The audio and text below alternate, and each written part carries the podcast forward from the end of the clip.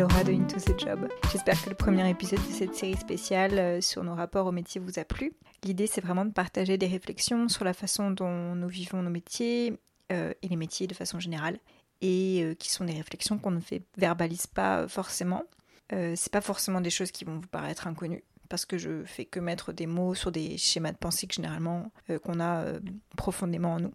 Et bien sûr, ces épisodes, n'ont pas vocation à être exhaustifs ou euh, pleinement objectif, mais juste à partager ce qu'on peut éprouver penser à propos de nos métiers.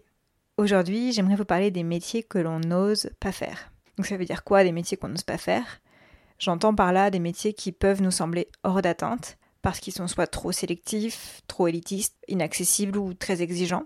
On peut penser par exemple aux métiers d'art, des métiers créatifs comme musicien, chanteur, comédien, acteur, auteur, peintre ou styliste, mais aussi aux métiers d'artisanat comme ébéniste, bijoutier, céramiste, etc. Ou rien à voir, ça peut être aussi des métiers d'engagement, comme militaire, gendarme, pompier. Et de façon plus générale, il y a aussi l'idée de se lancer à son propre compte, euh, de choisir un métier, voire de s'en inventer un, et de se lancer. Donc là, on peut parler d'entrepreneuriat.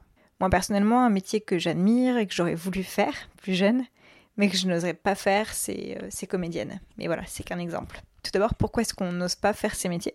Euh, Souvent, c'est des métiers qui nous impressionnent. Il y a plusieurs choses qui peuvent nous impressionner. Ça peut être l'engagement et les sacrifices que ça demande, comme pour le métier de militaire par exemple, les responsabilités comme sur des postes managériaux, ou euh, l'exposition aux autres avec les médias artistiques. Ça peut être aussi des métiers dont on a beaucoup rêvé, voire qu'on a même idéalisé, qui nous dépassent presque. Euh, souvent, d'ailleurs, idéaliser, c'est pas ça veut pas forcément dire qu'on connaît bien euh, le métier, puisque euh, en fait, il n'y a aucun poste, aucun métier qui, qui est parfait ou qui est super simple ou qui n'est que source de joie. On a aussi pu rencontrer des personnes qui exerçaient un métier qui nous donnait envie, mais qui nous ont angoissés sur le moment quand on a rencontré cette personne. Donc en fait, c'est plutôt ce qu'on projette sur ce métier que le métier en lui-même. Ça peut être le cas notamment dans la reconversion, dont on reparlera juste après. Qui, en fait, justement, ce qui nous fait peur, c'est ce qu'on n'appréhende pas, c'est l'inconnu. C'est ce nouveau quotidien qu'on ne connaît pas et c'est euh, euh, justement ça dont on parle euh, dans les épisodes de Into the Job quand on aborde le quotidien des... Lorsque j'ai préparé cet épisode en me renseignant, je me suis rendu compte que l'utilisation du mot oser sur notre sujet, c'est souvent plus lié au sujet de la reconversion professionnelle quand on tape euh, oser euh, sur, euh, sur un moteur de recherche lié au sujet des métiers, ce qui ressort le plus, c'est j'ose pas changer de métier.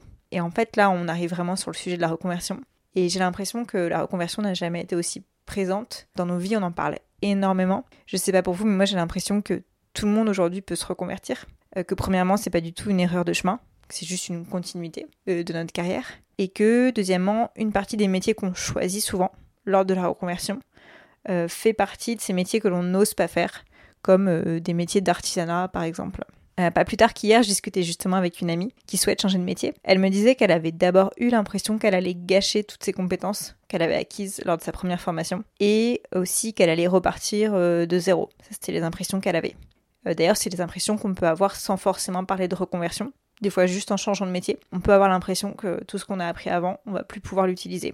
Alors qu'en fait, au fil de ces, échanges avec ses proches, elle s'est rendue compte elle me disait que tout ce qu'elle avait finalement appris lors de ses premiers jobs, ça allait forcément finalement lui servir. Après, on pourrait aussi parler euh, du syndrome de l'imposteur. Le syndrome de l'imposteur, ça consiste à douter de sa propre légitimité pour un poste, pour un métier, pour une mission. Et ça peut nous bloquer dans le choix ou dans l'exercice d'un métier. Je vais pas aller exprès plus loin sur le sujet parce que c'est, on pourra en parler des heures. Euh, mais d'ailleurs, à ce sujet-là, je vous invite à lire un très bon article sur le site euh, du média Welcome to the Jungle qui s'intitule Tout savoir sur le syndrome de l'imposteur. Ils y disent qu'entre 62 et 70% de la population douterait un jour ou l'autre de sa légitimité sur son statut professionnel ou de son succès. Au final, c'est rarement quelque chose qu'on essaie à vivre et qu'on partage souvent euh, avec les autres sans se le dire. Au final, je pense que quand on dit qu'on n'ose pas, je pense que c'est qu'on connaît mal euh, le métier ou le poste en question. Et c'est pas toujours évident de, comprendre la réalité qui se cache derrière euh, un poste et c'est surtout pas évident de le faire soi-même, mais il suffit à mon avis de demander aux gens d'expliquer ce qu'ils font.